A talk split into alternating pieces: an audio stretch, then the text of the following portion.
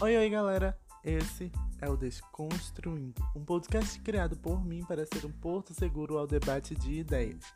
E para o primeiro episódio eu decidi trazer o tema Local de Fala.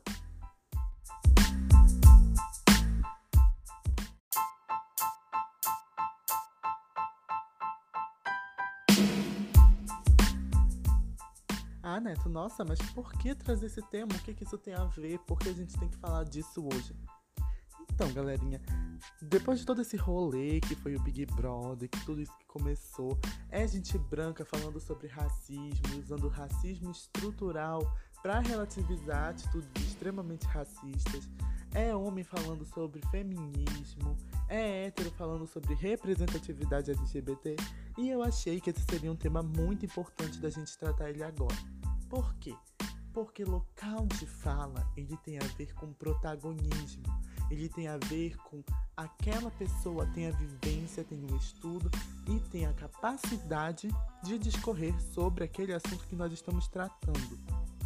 E isso tudo é importante porque são essas pessoas, as pessoas que têm local de fala, as pessoas que têm vivência, as pessoas que têm estudo, que podem realmente opinar sobre essas causas sociais. São as mulheres que podem falar sobre os efeitos do machismo e não os homens. São as pessoas pretas que podem falar sobre racismo e não a pessoa branca, porque a pessoa preta ela sofreu com o racismo, ela teve seu povo explorado, expropriado, oprimido e morto por pessoas brancas. Então não cabe um discurso antirracista a pessoas brancas. Essas pessoas devem sim ser antirracistas, elas devem combater o racismo de todas as formas possíveis, mas não cabe a elas falar o que é racismo. Não cabe a essas pessoas. Cabe às pessoas pretas, são as pessoas pretas que falam sobre racismo, que apontam uma atitude racista e não pessoas brancas. E quando alguém lhe aponta que você está sendo racista, ou machista, ou homofóbico, ou transfóbico, ou qualquer que seja a opressão, o seu papel é fechar sua boca e pensar: hum, isso feriu outra pessoa. Então eu acho que eu deveria reavaliar as minhas atitudes, aprender com isso e parar de reproduzir opressões. É isso que tem a ver o local de fala. É eu entender a minha posição de privilégios em face da outra pessoa é entender que aquela pessoa tem mais vivência, tem mais conteúdo, tem mais legado histórico para construir uma argumentação e discorrer sobre esses enfoques sociais, sobre todos esses atos lesivos. Por isso que não cabe aos homens falar sobre machismo, não cabe a pessoas brancas falar sobre racismo e não cabe a pessoas héteros e cis falar sobre homofobia e transfobia porque não são locais que essas pessoas têm vivência, não são locais que essas pessoas têm arcabouço histórico que elas não podem vir com um discurso que elas não sabem com propriedade. O local, o seu local de fala não é nessa rodinha. O seu local de fala é dentro da sua bolha. Isso quer dizer que você não pode militar, que você não pode ser ativista? Claro que não. Você, homem, você pode sim falar de feminismo. Você pode sim falar de homofobia. Você pode falar de racismo.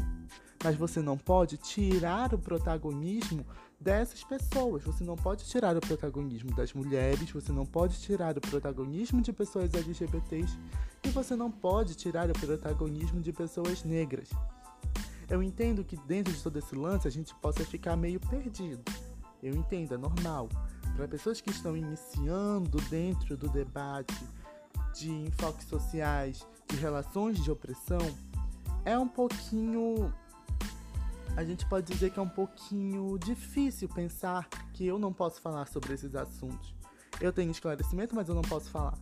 Não, você pode falar. Você não pode tirar o protagonismo de pessoas. Você tem que aprender com essas pessoas. Você tem que ouvir o discurso delas e reavaliar suas atitudes. O seu local de fala é dentro da sua roda de amigos. Por exemplo, vamos pensar na situação. Você, enquanto homem, onde é o seu local de fala sobre feminismo?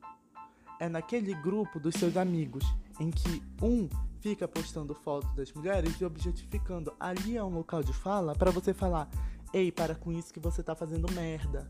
Para com isso que o seu discurso ele está sendo usado há gerações, há anos e anos e anos, para subjugar e violentar e matar mulheres.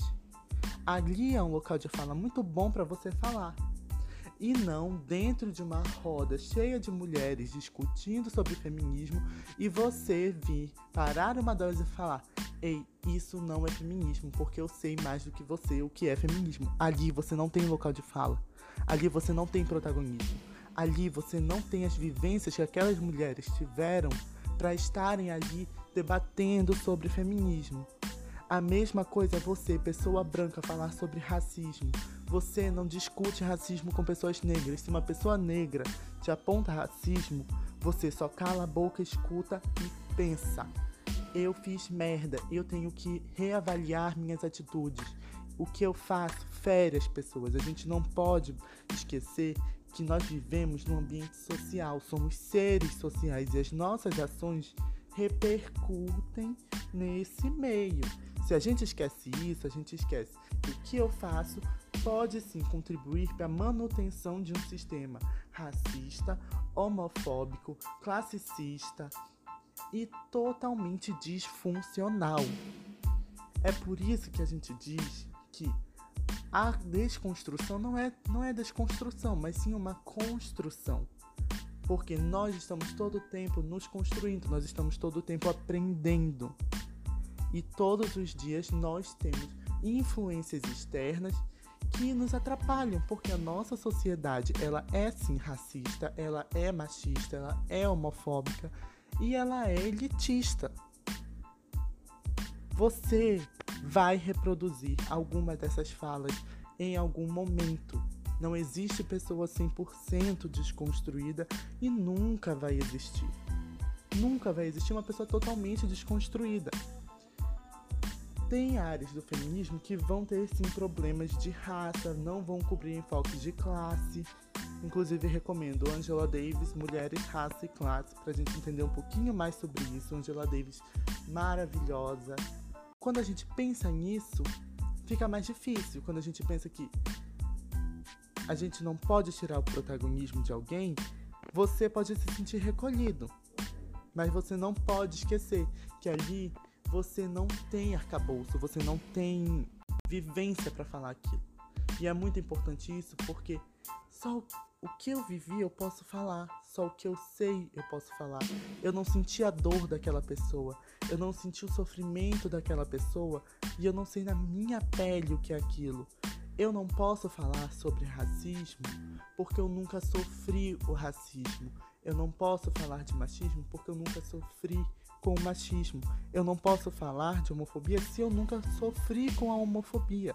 Isso é questão simples. Locais de fala são locais de protagonismo e são locais que pertencem às pessoas que têm vivência e propriedade para falar sobre aquilo. E por isso é tão importante a gente discutir isso hoje, porque você, pessoa branca, não é para ficar falando sobre racismo se você não tem local de fala em racismo. Você não pode usar racismo estrutural, que além disso é só um conceito, porque racismo estrutural é racismo. Você não pode usar isso de racismo estrutural para relativizar atitudes racistas.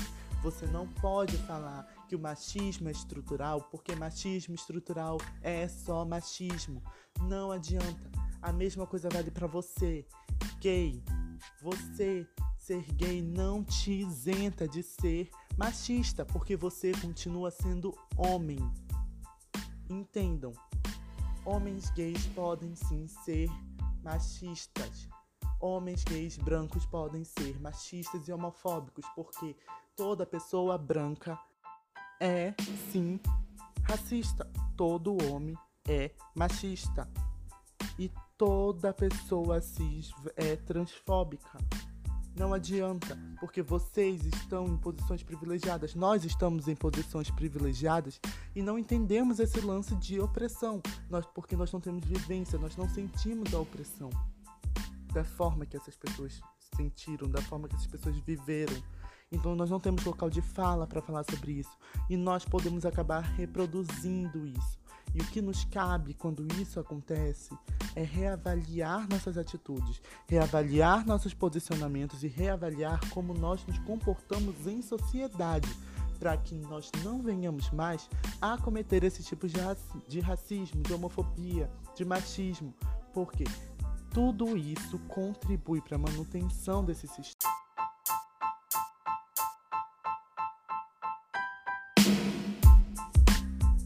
É 2020, meus anjos. Não era mais para nós termos que ficar nos debruçando sobre locais de fala e por que respeitá-los, porque já deveria ser óbvio. Mas tudo bem. Quantas vezes forem necessárias, quantas vezes nós iremos fazer. Até porque, para destruir todo esse sistema de opressão, é necessário, sim, organização, resistência, revolução e educação. O episódio de hoje fica por aqui. Foi um episódio bem, bem, bem, bem curtinho. Só pra gente dar um início, uma introdução. E eu espero tecer várias e várias críticas a partir disso nos outros episódios. Se vocês gostaram, me deixem saber. Podem ir nas minhas redes sociais, arroba itsnanet, em todas elas. Vocês podem me mandar teorias, teses, novas discussões. A gente pode fazer de tudo por lá. E é isso, muito obrigado. Beijos. Tchau.